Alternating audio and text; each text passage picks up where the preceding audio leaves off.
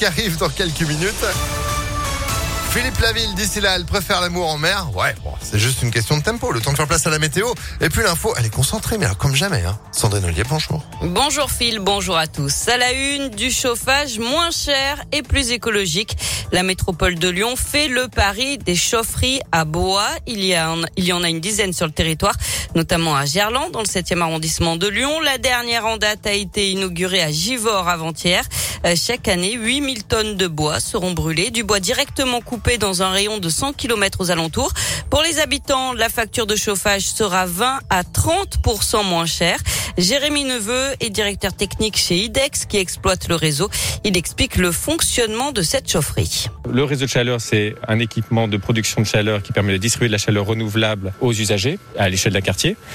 On a du bois qui est récolté dans les forêts euh, de par leur exploitation, qui est ensuite amené jusqu'à la chaufferie, brûlé, euh, l'énergie de la combustion est convertie sous forme d'eau chaude, qui est ensuite distribuée euh, à chaque immeuble. On a à peu près 2700 équivalents logements. On parle en équivalent logement parce que euh, on n'a pas seulement des logements, mais aussi des équipements euh, tertiaires type euh, équipement sportif, école, lycée, collège, gendarmerie, caserne des pompiers. Tout ça en équipement logement et ça fait à peu près 2700 équivalents logements sur Givor. Au total, 83 000 logements sont chauffés dans le Grand Lyon par cette méthode. L'objectif est de tripler ce chiffre pour atteindre 200 000 habitants d'ici 2026. L'actualité, c'est aussi un suspect interpellé après la violente altercation dans le tram T2 dans le 8e arrondissement de Lyon mi-octobre. Il est suspecté d'avoir donné des coups à un homme qui lui demandait d'arrêter de fumer dans la rame.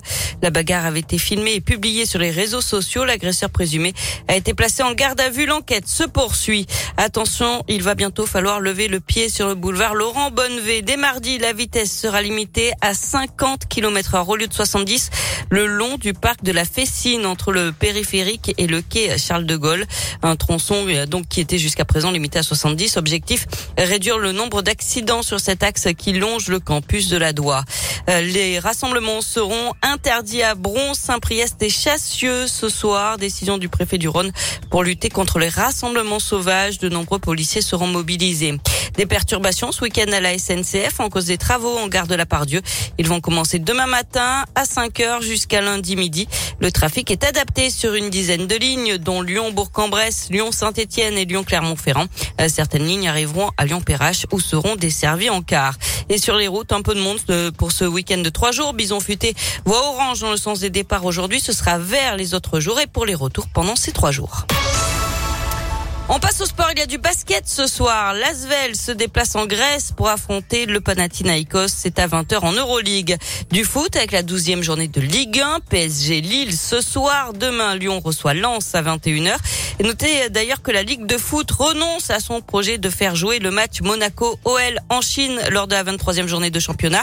L'objectif, c'était de promouvoir le foot français pour faire gonfler ensuite les futurs droits TV. Mais les contraintes sanitaires liées à la pandémie ont fait reculer la Ligue.